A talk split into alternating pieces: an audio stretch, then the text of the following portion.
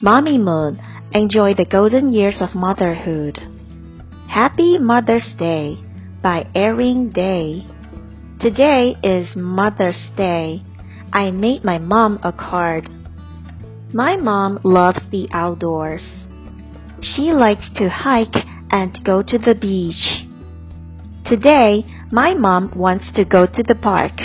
I pick flowers for her. We see an ice cream cart.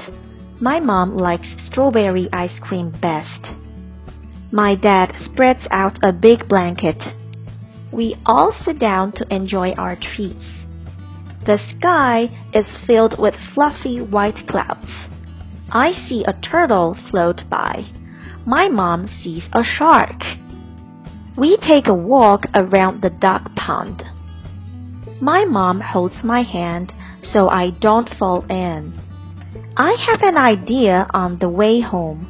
I will make my mom a gift. I use bright beads to make a necklace. My mom loves it. She gives me a big hug. The best part of Mother's Day is spending it with mom. Boys and girls, Mother's Day is coming soon.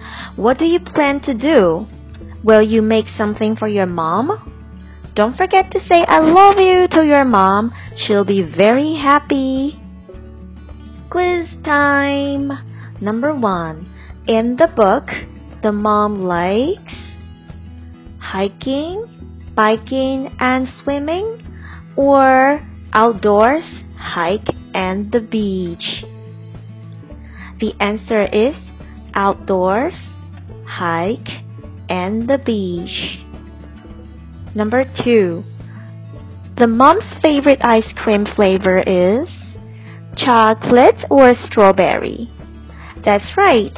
The answer is strawberry. Number three.